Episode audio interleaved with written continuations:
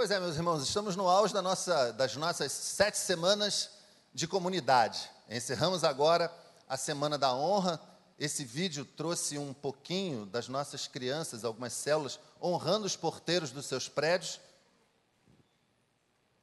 Você honra o porteiro do seu prédio? Que às vezes é como o pastor Miquel falou com muita propriedade pela manhã. Tem um time de pessoas que às vezes passa despercebido, gente. Porteiro talvez seja um desses ilustres desconhecidos que a gente passa praticamente todos os dias e às vezes não reconhece a importância e o valor dessas pessoas. O desafio das sete semanas de comunidades é olharmos para onde a gente não tem costume de olhar, percebermos o que a gente não tem costume de perceber. Agora a gente vai entrar na semana da generosidade, a partir de amanhã. Meu irmão, minha irmã, exercite sua generosidade. Olha, não espera amanhã, não. Quem sabe hoje, agora, nesse momento, porque eu estou falando isso, você está lembrando de alguém que você podia ter auxiliado, ter ajudado, alguém que você podia ter sido generoso, generosa, e eu não falo apenas de valores monetários, de erário, nada disso. Alguém com quem você pode compartilhar um pouco da sua atenção, um pouco do seu tempo. Seja generoso. Há uma teologia por trás da generosidade na Bíblia, meus amados irmãos, que aqueles que conseguem compreender entendem o significado da bonança, entendem o significado e presenciam em suas próprias vidas as bênçãos de Deus. Portanto, não abra mão essa é a semana que se inicia hoje da generosidade. Ore ao Senhor. Ou quem sabe você já vem orando e agora essa palavra, puxa vida, era tudo que eu precisava ouvir. Eu vou sair daqui e vou fazer. Faça, ajude, apoie, seja solidário, seja generoso. Amém, gente? Eu tenho certeza que você vai ser muito, mas muito abençoado quando você fizer isso. Meus irmãos e irmãs, isto posto, eu tenho uma pergunta para você. Você sabe o que é renúncia? Você tem uma ideia do que efetivamente essa palavra significa, sobretudo dentro desse contexto que a gente vive, o contexto cristão, dentro da vida cristã, o que afinal de contas significa renúncia? Em breves palavras, eu digo a você que renúncia é o ato ou efeito de negar, rejeitar um direito que você mesmo tem, que você possui. Olha que coisa interessante. Você nega, rejeita um direito que você possui. E eu precisava falar isso para que essa definição breve sirva como pano de fundo da meditação dessa noite. O lugar da renúncia em nossas vidas. Eu não sei o que disseram a você quando você se achegou a Cristo. Eu não sei o que disseram a você, prometeram a você. Se você se converteu nessa igreja, eu tenho certeza de que não prometeram nada além do que podiam prometer, não disseram nada além do que podiam dizer. Mas preste muita atenção. A vida cristã não tem absolutamente nada de trivial. A vida cristã não tem absolutamente nada de fácil. Quem disse isso, quem prometeu isso para você, eu não vou usar aqui uma palavra dura, dizer que mentiu, mas não falou todas as coisas. Talvez tenha acenado para você com a parte boa da vida cristã, as vitórias, as bênçãos. Amém pelas bênçãos, gente? Coisa boa é ser abençoado por Deus. Se você acordou hoje, se você está aqui, você é um abençoado, uma abençoada de Deus. Mas a vida cristã está longe, mas longe de ser um caminho apenas de bênçãos. Está longe de ser um caminho apenas de coisas triviais, fáceis demais. E nós vamos ler um texto, um texto clássico, em que talvez isso esteja tão bem representado que chega a ser assustador de tão simples. Abra sua Bíblia no Evangelho segundo Lucas, ou acione aí o seu celular, o seu tablet, ou quem sabe acompanhe pela tela. O Evangelho segundo Lucas, capítulo 14,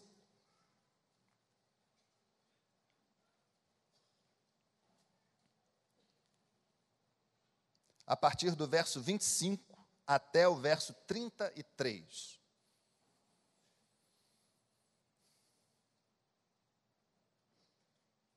Evangelho segundo Lucas, capítulo 14, de 25 a 33.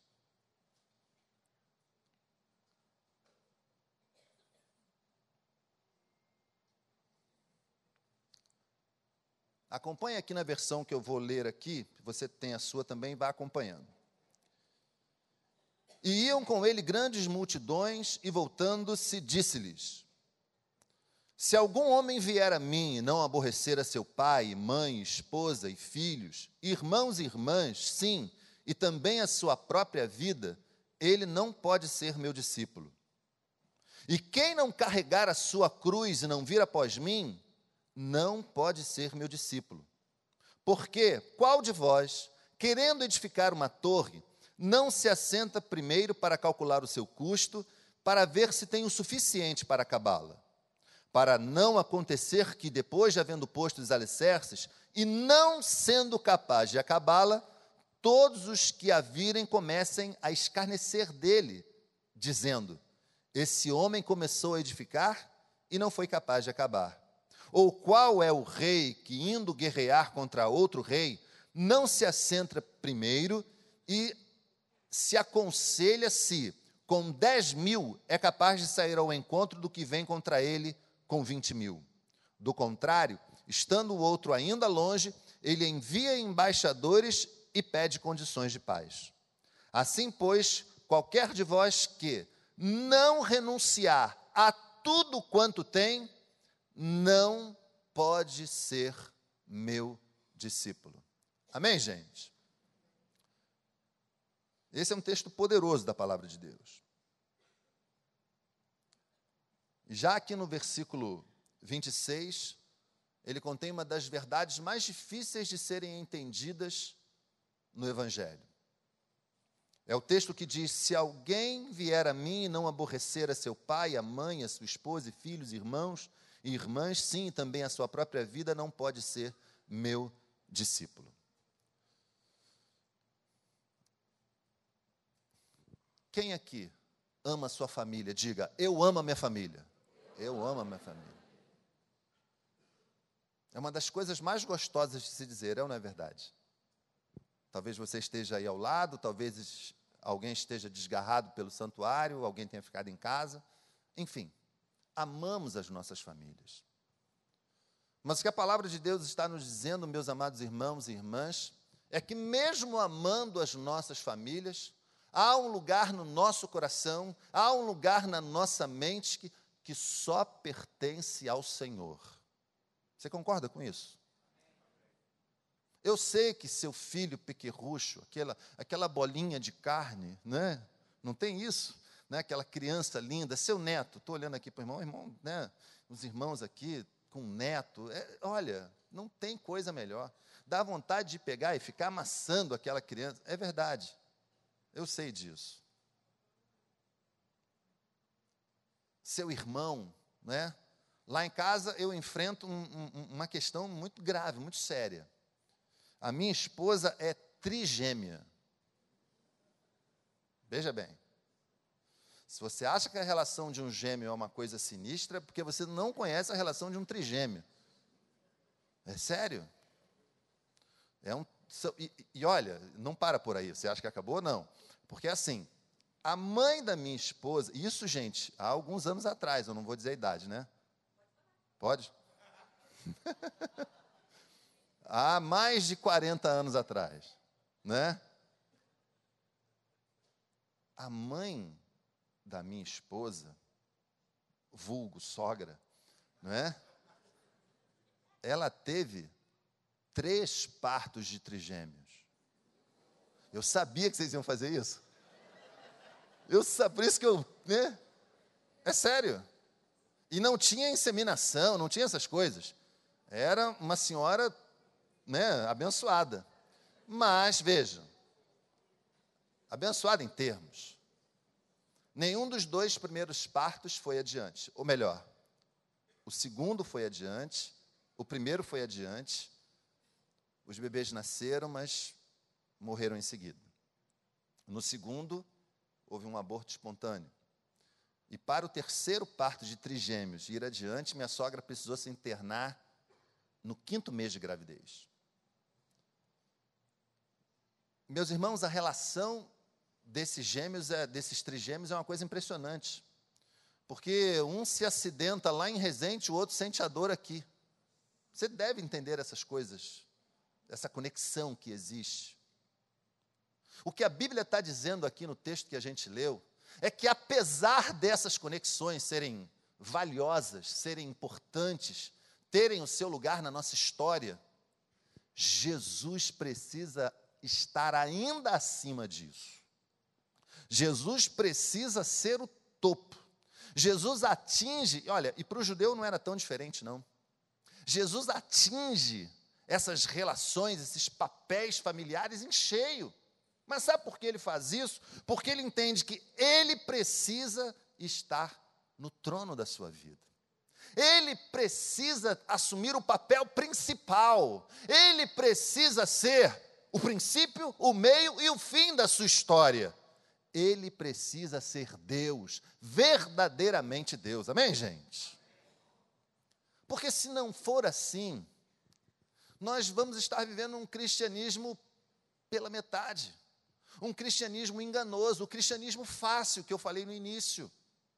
E ser cristão não é tão fácil quanto parece. O Senhor precisa efetivamente ter a coroa e ser o rei da sua vida, da minha vida. Eu sei que às vezes é difícil. Coloque um dos nossos queridos em perigo. Já imaginou, pastor Miquel? Gabi em perigo? O que o irmão seria capaz de fazer? Eu não queria estar na frente do irmão. Mas eu não queria estar na frente de nenhum de vocês. Porque eu já vi um pouco do que o homem, do que uma mulher desesperada é capaz de fazer. Mas e se colocam em risco a sua fé? O que você seria capaz de fazer? E se colocam em xeque aquele que deveria ser o rei da sua história, o que você seria capaz de fazer? O que Jesus está dizendo nesse texto, meus irmãos, é que nós devemos nos importar e muito com ele e com a sua história. Nós devemos conhecer a vida de Jesus, e vai aqui uma, uma dica professoral, a gente nunca abandona esse papel. Leia a Bíblia todo dia, mas se puder, leia além do texto que você lê lá do Antigo Testamento, ou das cartas paulinas, ou de alguma outra carta, leia o Evangelho diariamente. Conheça a história de Cristo, conheça a história do Senhor da sua vida, o seu Rei, aquele que a gente acabou de dizer aqui agora, que concorda que ele precisa ser o grande dono da nossa vida conheça-o profundamente. Porque senão eu volto a dizer, o seu cristianismo vai ser o cristianismo de outra pessoa. É ou não é verdade?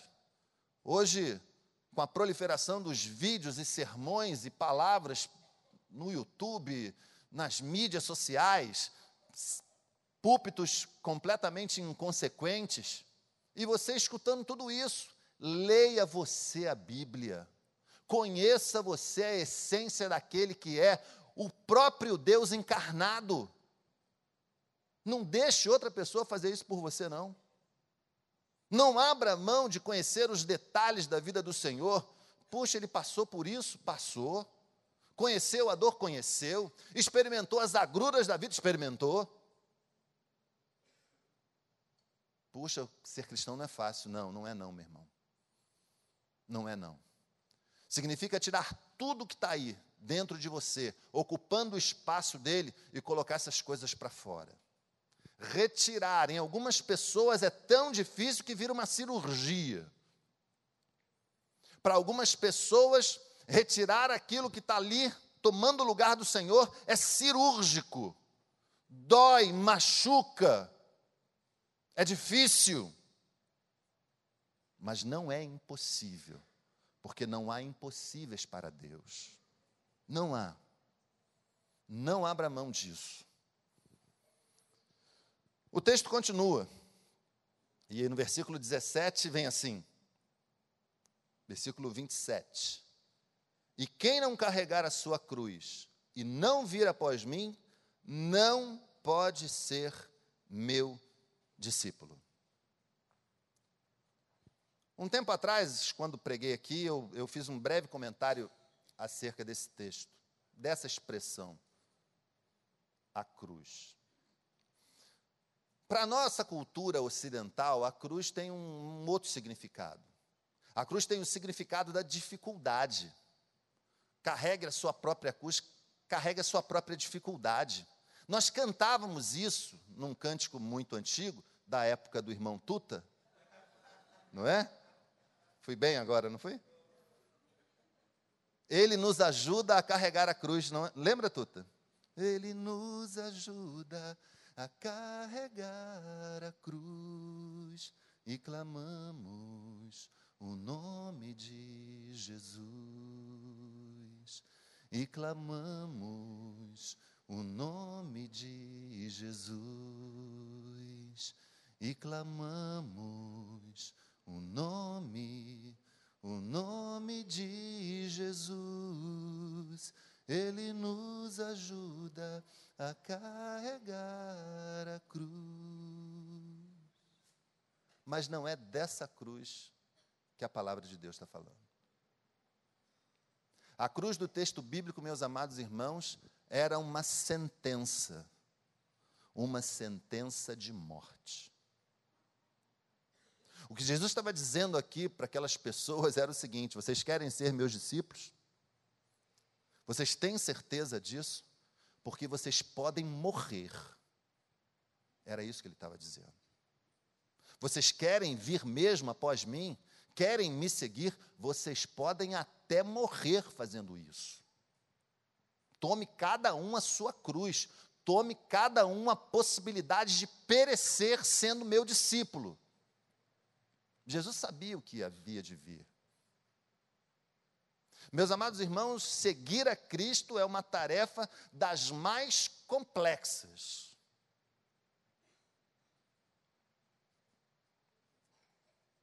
Das mais difíceis.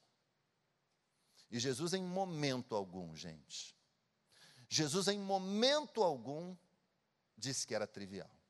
Aliás, eu me lembro, nós estamos no Evangelho segundo Lucas, algumas páginas à frente, no Evangelho segundo João, lá pelo capítulo 6, o Senhor, Senhor Jesus começa uma caminhada com uma grande multidão, aliás, o texto fala em grandes multidões. Jesus estava falando com essas pessoas e falando acerca do seu ministério, acerca das dificuldades que eles iam enfrentar, acerca das crises pelas quais eles iriam passar, e as pessoas, aqueles discípulos, aqueles homens e mulheres que foram se ajuntando, quando eles ouviram isso, sabe o que eles fizeram, meus irmãos? Sabe o que eles fizeram? Eles foram embora. Vejam. Você convidaria para pegar na sua igreja um pregador que faz apelo e as pessoas, ao invés de virem à frente, vão embora? Pense bem nisso, pois foi exatamente o que aconteceu com o Senhor. A verdade das suas palavras era tão tremenda que as pessoas não suportaram.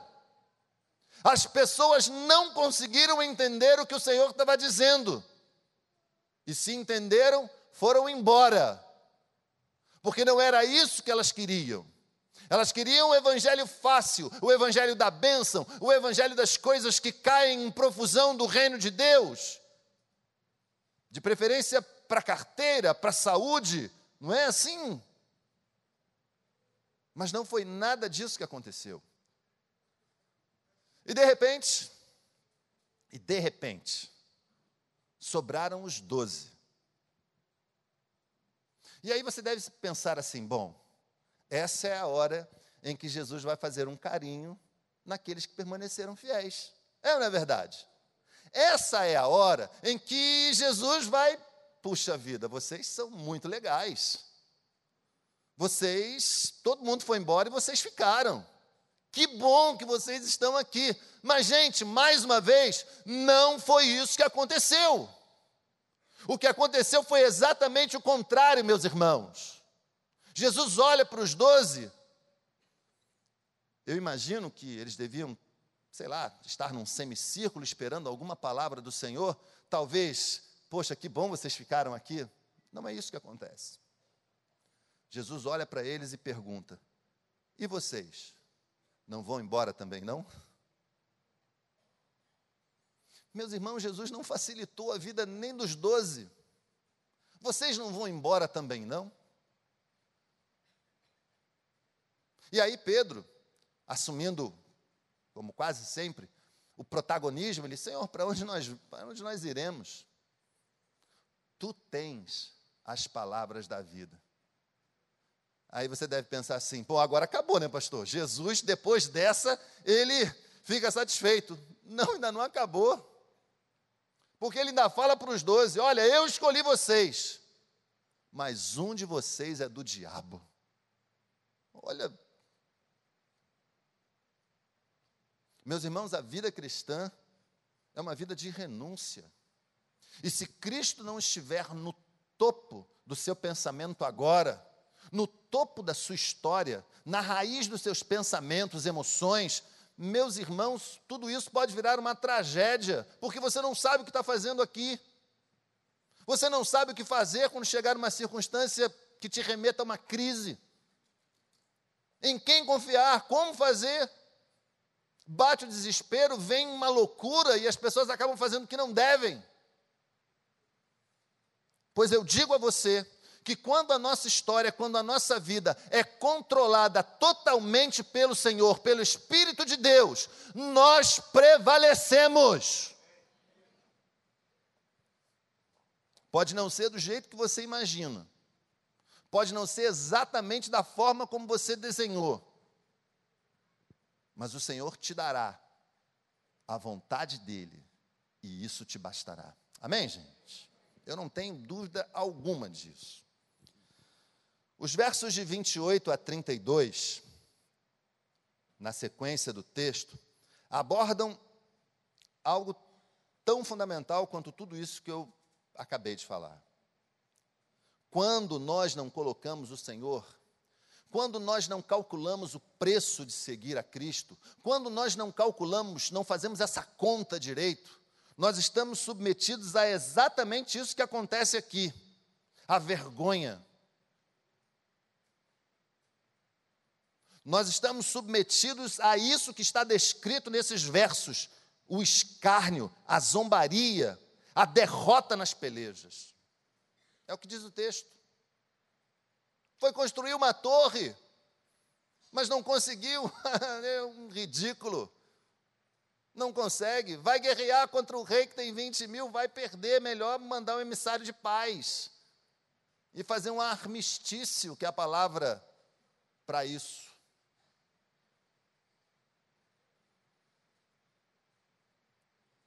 Como é a sua vida cristã? Como é para você seguir a Cristo? É sério? É para valer? A sua história, se nós. Essa máquina ainda não foi inventada, mas eu imagino que em algum momento isso vai acontecer. Não é? Se nós pudéssemos ligar uma coisa aí no seu cérebro e fazer uma projeção da sua vida, ela poderia ser transmitida numa boa para todo mundo ver e ouvir? Ah, pastor, aí não, né? Aí já é demais, né? Já pensou? Tem um irmão, uma irmã, tem gente rindo, tem gente apreensiva. Deixa eu dizer uma coisa para você. Ainda dá tempo. Ainda dá tempo. Ainda dá tempo de colocar todo o seu ser nas mãos do Senhor.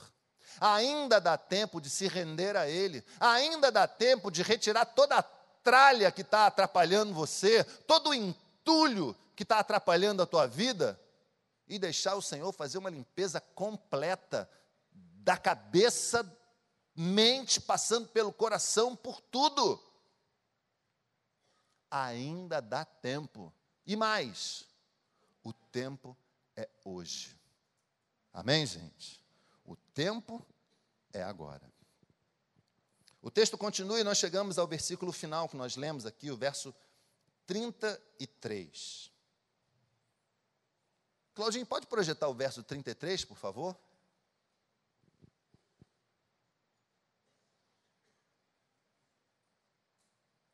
Evangelho segundo Lucas 14, 33. Foi. Por favor, irmãos, leiam esse versículo, por favor, em voz bem alta. Bom tom, por favor.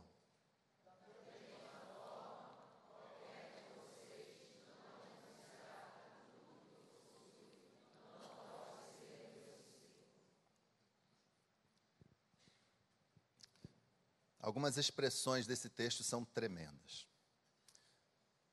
Mas o que mais chama a minha atenção, desde que eu me conheço por gente, é a ideia do renunciar a tudo. Quão inteligente você é? Quão capaz você é? Quão perspicaz você tem sido na história da sua vida? Quão dinâmico, quão criativo, quão gentil, gente boa, quão bacana você tem sido, desde que você se entende por gente até hoje. Quantas conquistas você já experimentou? Consegue lembrar? As suas formaturas, aquilo que o Senhor foi te abençoando, quem sabe a sua empresa começou do nada e hoje você é uma pessoa bem-sucedida, seus estudos, quantas realizações você pode colocar, se você tivesse um papel e puxa vida, é verdade, muita coisa aqui. Quanta coisa realmente você já conquistou? E vem esse texto bíblico dizer: é preciso renunciar a tudo isso para ser um bom discípulo do Senhor. É preciso renunciar a toda essa história para ser discípulo do Senhor. É preciso colocar em primeiro lugar não mais as suas conquistas, não mais os seus êxitos, não mais família, mas renunciar a tudo para ser discípulo do Senhor. Meus irmãos, a tarefa é tremenda. E humanamente falando, eu diria até impossível. É por isso que nós precisamos do Senhor. É por isso que nós precisamos buscar a mente de Cristo. É por isso que nós precisamos nos assemelhar a Ele. Aliás, a gente ensina isso nas nossas classes. Pastor Tiago Pego e eu ali no Ganhando e Cuidando. A palavra que melhor define discípulo naquele tempo não é nem de longe o aluno, o aprendiz. A palavra que melhor define discípulo no contexto bíblico é imitador. Olha que coisa interessante. Mas é quando nós imitamos o Senhor, é que nós trazemos o Senhor para dentro da nossa vida. Trocando em miúdo significa o seguinte: quer que o Senhor faça diferença no seu casamento, seja um imitador de Cristo, amém? Porque você vai trazer o Senhor para dentro do seu casamento. Quer fazer a diferença lá no seu trabalho? Quer que o seu trabalho dê um salto de qualidade espiritual? E quem sabe seja um trabalho muito bem sucedido? Traga o Senhor Jesus, seja um imitador de Cristo. Não abra mão de ser semelhante a Ele. Faça as coisas que ele faria, conheça a história dele, veja como ele reagiu diante das circunstâncias e faça igual. Seja um imitador de Cristo. Diz isso para a pessoa que está do seu lado. Seja um imitador de Cristo. Agora fala com outra pessoa, seja um imitador de Cristo. Meus irmãos, se você não guardar nada do que eu estou falando aqui nessa noite, guarda só essa frase: seja um imitador de Cristo. Não seja um imitador do pastor, não seja um imitador do seu ídolo. Não, se você tiver, ai meu Deus, ai, olha, se você tiver esse negócio, é porque tem gente que não perde. Olha, eu pensei que a gente tivesse vencido isso, pastor Paulo. Mas tem gente que não perde novela ainda. Tem gente que não perde, sabe tudo. Tintim por tintim, dá, dá sinopse. Não é? Graças a Deus eu não sei nem o nome do que está passando. Não sei nem o nome.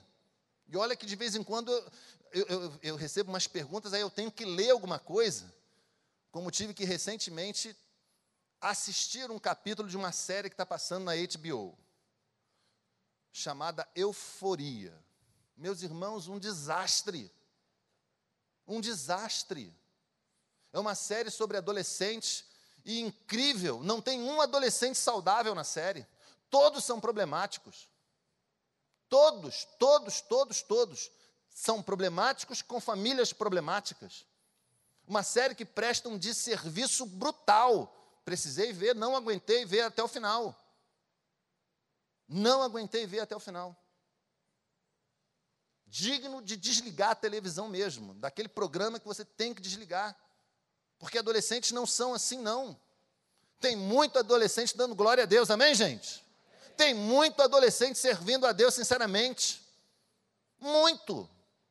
Não é aquilo que a gente vê naquele programa, não.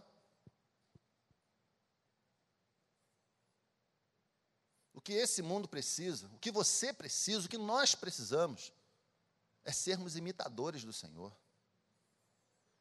Dia desses, algum tempo atrás, melhor dizendo, nosso pastor fez a conta aqui do púlpito. Meus irmãos, nós somos muitos milhões de crentes. Era para esse país estar melhor, é ou não é?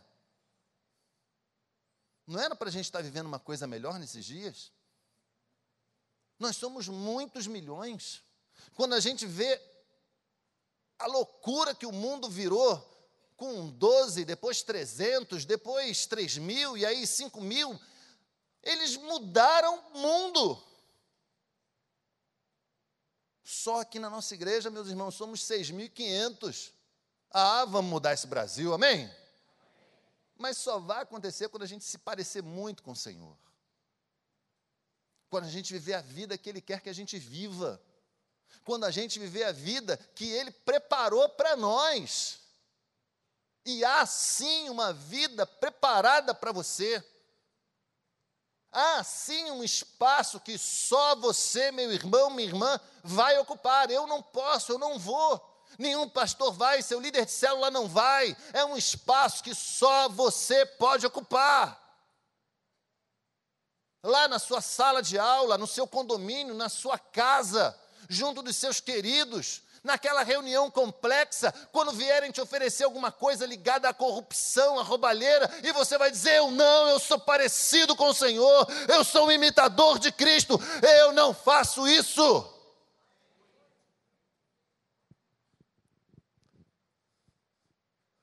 E aí, quando a gente tiver dois, dez, cem, mil irmãos sendo verdadeiros imitadores do Senhor, ah, meu irmão, a gente não vai precisar ficar preocupado com um partido político.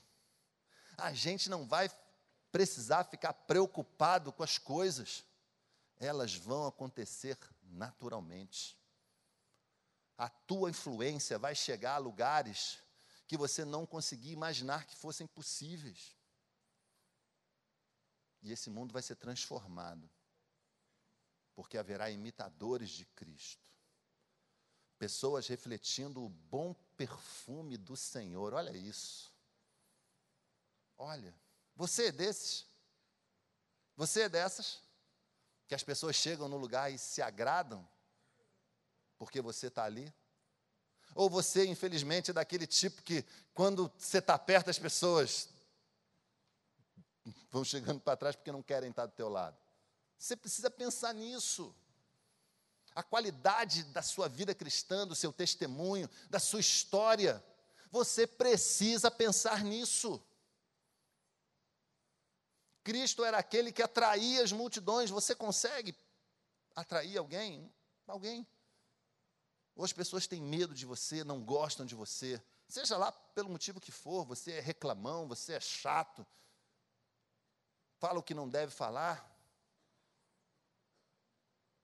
está na hora de ser muito semelhante ao Senhor, está na hora de ser um imitador dele. E aí, como eu disse, tudo o mais vai mudar. Sair da, da nossa zona, uma palavra muito comum, sair da nossa zona de conforto, sair desse lugar tranquilo, desses bancos confortáveis e quentes, e vivermos o que Ele tem preparado e separado para cada um de nós renunciando a tudo e vivendo o verdadeiro evangelho da salvação do nosso Senhor e Salvador Jesus Cristo. Aí, meus irmãos, eu eu não tenho dúvidas. Vou voltar ao princípio. Você sabe o que é renúncia? Quando nós entendemos o que Cristo pode fazer em nós e através de nós, renúncia deixa de ser uma coisa tão temerária. A renúncia deixa de ser aquele algo inatingível, inalcançável, e passa a ser um elemento do nosso dia a dia. Eu escolho não fazer isso. Eu não quero fazer aquilo, porque a minha e a sua vida, a nossa história, está nas mãos do Senhor. Amém, gente? Eu quero que você saia daqui nessa noite com toda certeza de que, sendo você um imitador do Senhor, vão começar a acontecer coisas no seu dia a dia que você nem imaginava. E o meu desafio a você é: faça o teste. Faça o teste. Comece a viver a vida que você ainda não viveu. Comece a pensar o tipo de pensamento que você ainda não teve, talvez por medo, não sei. Mas comece a fazer as coisas que você não está acostumado, que não fazem parte da sua rotina. Aí sim, a gente vai viver o verdadeiro Evangelho. E renúncia deixará de ser um bicho de sete cabeças para ser um elemento a mais da nossa história. Eu queria que você curvasse a sua fronte nesse momento.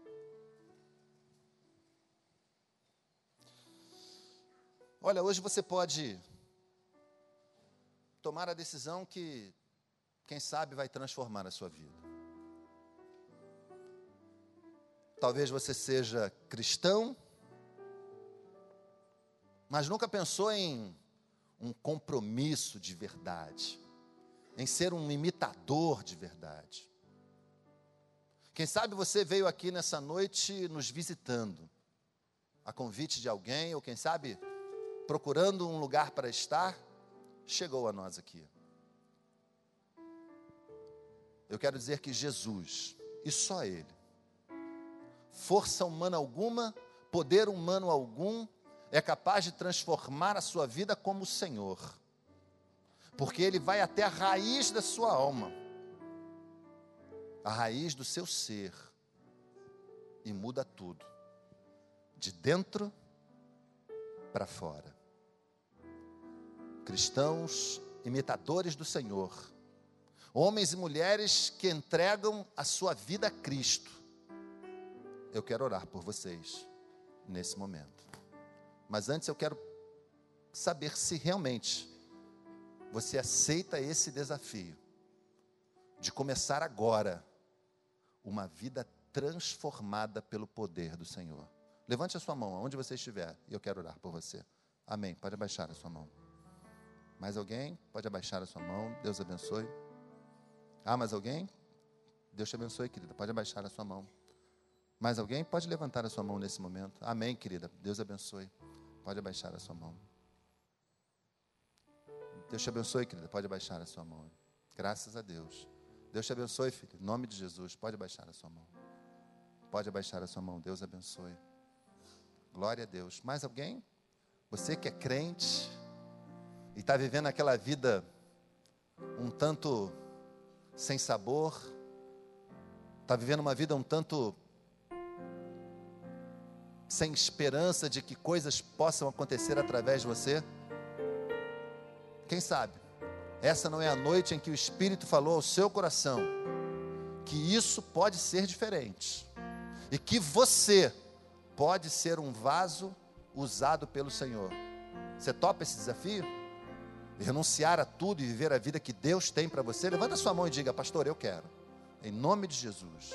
Eu quero. Deus abençoe. Pode abaixar a sua mão, graças a Deus.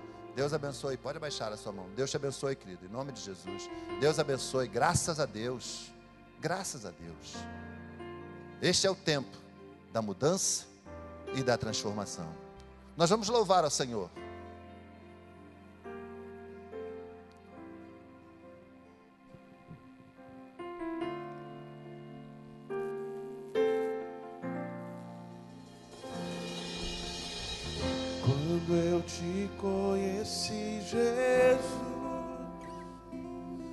Meu caminho brilhou. Agora minha vida não é mais a mesma. Eu acredito na palavra. Eu acredito no poder do teu sangue que me libertou da morte para a vida.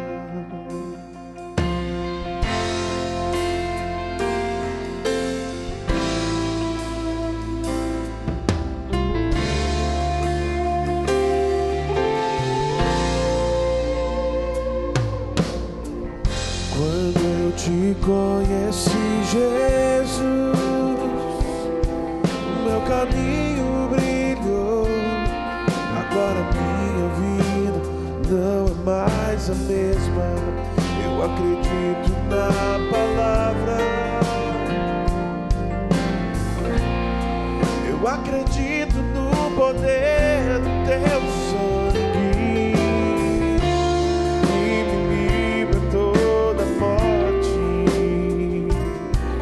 para a vida.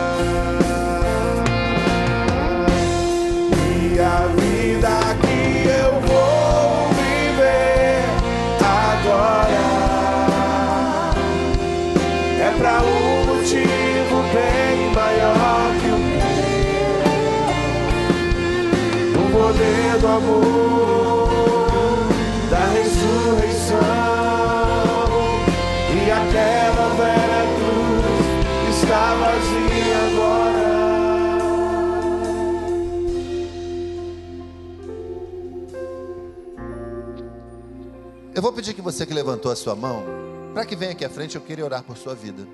Todos vocês que levantaram suas mãos, venham aqui nesse momento. Vamos orar juntos. Olha, sabe o que eu vou fazer? Eu vou descer porque eu também quero. Eu quero uma vida menos irritada.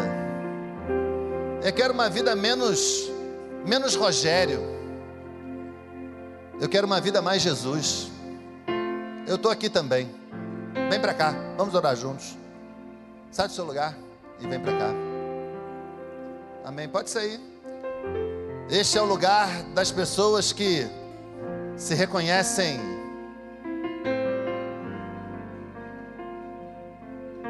pequenas, imperfeitas, mas que sabem que este Deus tremendo há de fazer uma obra fantástica. Pedir a toda a igreja para ficar de pé nesse momento. Convidar o pastor Paulo para que faça essa oração, por favor. Senhor, muito obrigado por esta palavra que veio do teu coração para o coração da tua igreja. Obrigado porque esta palavra pregada trouxe-nos à memória que vale a pena te seguir. A nossa caminhada não é em vão. O Senhor preenche o nosso coração, nos enche de esperança. Apesar das lutas, dificuldades que enfrentamos no dia a dia, caminhar ao teu lado faz todo sentido. Vale a pena ser seguidor de Jesus. Porque tua presença nos preenche, nos completa, ressignifica a nossa vida, a nossa história. Nós queremos, Pai, te agradecer porque o Senhor nos chamou. Somos teus filhos, teus servos, de criaturas. Fomos elevados à condição de filhos teus. Deus, muito obrigado porque Jesus Cristo nos completa. Ele é o centro da nossa vida nós não encontramos prazer, satisfação em nenhuma outra pessoa, em nenhum outro Deus, em nenhuma outra figura a não ser Jesus Cristo. Cristo é o centro da nossa vida. Ó oh Deus, obrigado porque no Senhor Jesus nós encontramos solução para os nossos problemas. É em Cristo que nós encontramos salvação para os nossos pecados, cura para as nossas enfermidades. Ó oh Deus, obrigado por essas pessoas que estão aqui à frente, saíram dos seus lugares, das suas zonas de conforto, estão aqui se expondo, ó Deus, diante da tua presença. Tu sabes, ó Deus, as razões, os motivos que trouxeram cada uma delas aqui à frente. O teu Santo Espírito possa habitar nesses corações e nessas vidas, transformando a realidade, Senhor, amenizando a dor, o sofrimento, trazendo, Deus, alegria, motivação a este coração resolvendo os conflitos conjugais, familiares, os problemas de relacionamento. E ó Deus, se há alguém aqui, como foi feito o apelo, confessando Jesus como Senhor e Salvador, que elas sejam agora batizadas, imersas no Teu Santo Espírito, que vai convencê-las do pecado, da justiça e do juízo, e elas se transformarão a partir de agora em novas criaturas. Elas vão experimentar de fato o que é ter Jesus no centro da vida, no coração. Oh Deus, obrigado, Senhor, porque tantas outras pessoas aqui nesta noite já tiveram essa experiência de receber Jesus como Senhor e Salvador. Que a nossa vida nesta noite seja marcada pela tua palavra que foi aqui pregada. Ó oh, Deus, obrigado pela salvação em Cristo Jesus. Daqui a pouquinho, quando voltarmos para os nossos lares, que voltemos alimentados pela viva esperança, pela fé em Cristo Jesus. Pois nós oramos agradecidos no nome do Deus Todo-Poderoso, o nome de Jesus Cristo. Aleluia. Vale a pena Deus viver ao teu lado. Amém.